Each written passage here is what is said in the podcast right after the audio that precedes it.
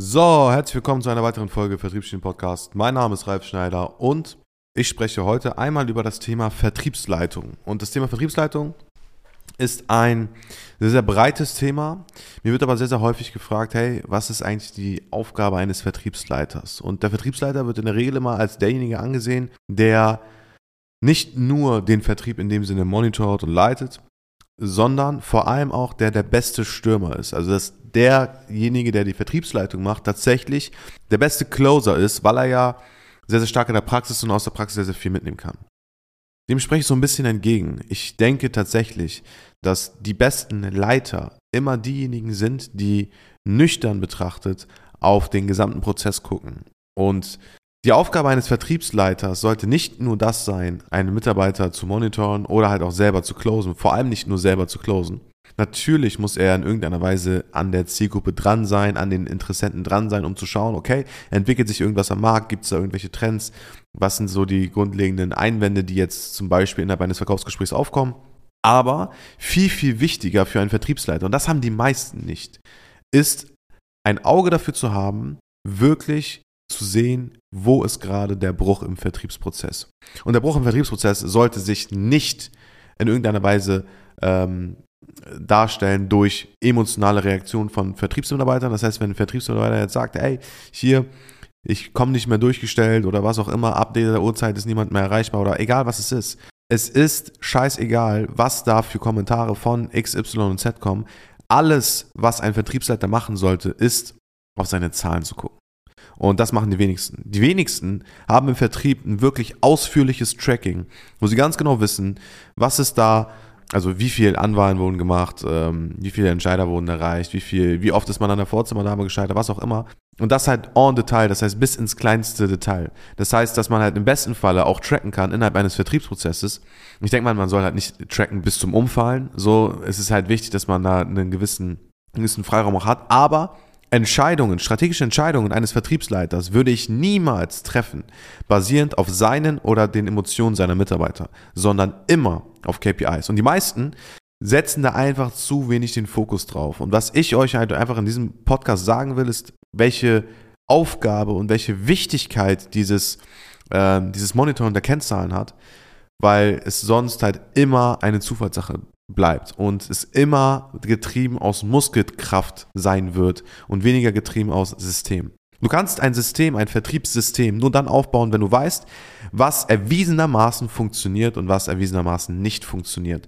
Und dementsprechend solltest du ganz genau wissen, a, wie performen deine Cold Caller? Welche KPIs braucht man bei Cold Callern? Bei Cold Callern braucht man die KPIs. Wie viele Leute rufe ich an? Wie viele Personen gehen tatsächlich an den Hörer? Das heißt, wie viele Nummern davon sind halt auch Shit in dem Sinne. Bei wie vielen Personen komme ich an der Vorzimmerdame vorbei? Mit wie vielen Entscheidern spreche ich de dementsprechend und wie viele Entscheider bekomme ich einen Termin? Das ist eine sehr, sehr wichtige Sache im Vertriebsprozess, die man dann tracken muss. In dem ähm, Punkt Code Calling. Und dann muss man schauen, wo ähneln sich die Typen der, der Leads bei ich wurde nicht durchgestellt und bei ich wurde durchgestellt und bei ich konnte den Entscheider pitchen und bei ich konnte den Entscheider nicht pitchen.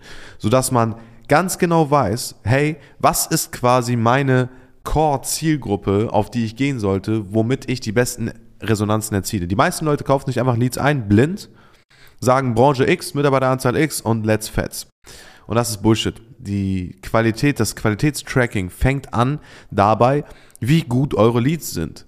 Es macht keinen Sinn, als Recruiting-Agentur jemanden anzurufen, der drei, vier Mitarbeiter hat. Es macht überhaupt gar keinen Sinn. Ein Handwerksunternehmen unter zehn Mitarbeitern, das in irgendeiner Weise anzurufen, das ist genauso sinnhaft wie einem Eskimo einen Kühlschrank zu verkaufen. Es bringt nichts. Heißt, achtet stark darauf, dass ihr als Vertriebsleiter, wenn ihr die Vertriebsleitung seid, dass ihr ganz genau wisst, was funktioniert und was funktioniert nicht und vor allem, wieso funktioniert was und wieso funktioniert was nicht. Weil wenn ihr dieses Verständnis habt, dann werdet ihr immer wieder und immer wieder die Brüche erkennen können. Egal ob in dem ersten Step des Vertriebsprozesses, das heißt des Cold Calls, oder im zweiten, das heißt des Qualifizierens des Settings, oder halt auch im dritten, wo es dann darum geht, die Abschlussgespräche zu führen. Du musst es halt ganzheitlich tracken und du musst ganz genau sehen, welche Abbruchspunkte gibt es und wie definiert sich in irgendeiner Weise eine Änderung. Wichtig. Fang jetzt nicht an, einfach blind zu tracken, und sage, okay, alles klar, ich habe jetzt die letzten zwei Tage getrackt und fertig ist, sondern ein ausführliches Tracking und ein Tracking, was wirklich aussagekräftig ist.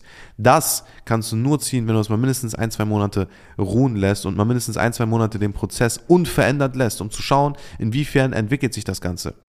Und das ist wieder genau der springende Punkt. Die meisten Leute haben nicht die Geduld, eine Sache wirklich bis zum Ende, also mindestens über einen Zeitraum, wo es dann wirklich trackbar ist, zu tracken weil sie dann immer das Gefühl haben, sie verlieren etwas. Und deswegen müssen sie was umstellen. Und deswegen müssen sie was umstellen. Ihr wisst gar nicht, wie viele Gespräche ich schon mit Leuten habe, die mit mir in irgendeiner Weise was im Vertrieb umstellen können, nachdem sie zwei, drei Tage telefoniert haben. Das ist einfach geisteskrank. Und genau deswegen, das ist mein Appell an euch, wenn ihr in der Vertriebsleitung seid oder anstrebt, Vertriebsleiter zu werden, lasst die Emotionen aus dem Spiel, lasst vor allem auch das Ego aus dem Spiel, sorgt dafür, dass ihr wirklich ein raffiniertes System aufgebaut habt, was das Tracking der KPIs angeht und ja, sorgt dafür, dass ihr damit immer ganz genau wisst, wo sind gerade die Knackpunkte und diese schnellstmöglich löst mit einem detaillierten Tracking über einen gewissen Zeitraum, sodass es auch wirklich aussagekräftig ist. Ja, das war meine Message zum Thema Vertriebsleiter. Ein wichtiger Punkt ist natürlich das Tracking. Andere Punkte sind zum Beispiel natürlich auch Dinge, die du mit den Leuten unternehmen musst, ein Vorbild sein musst und so weiter und so fort. Aber da kann ich sicherlich in einigen anderen Podcast-Folgen nochmal drüber sprechen. Und ja, in dem Sinne gehen Shoutouts raus an unseren Vertriebsleiter Alex.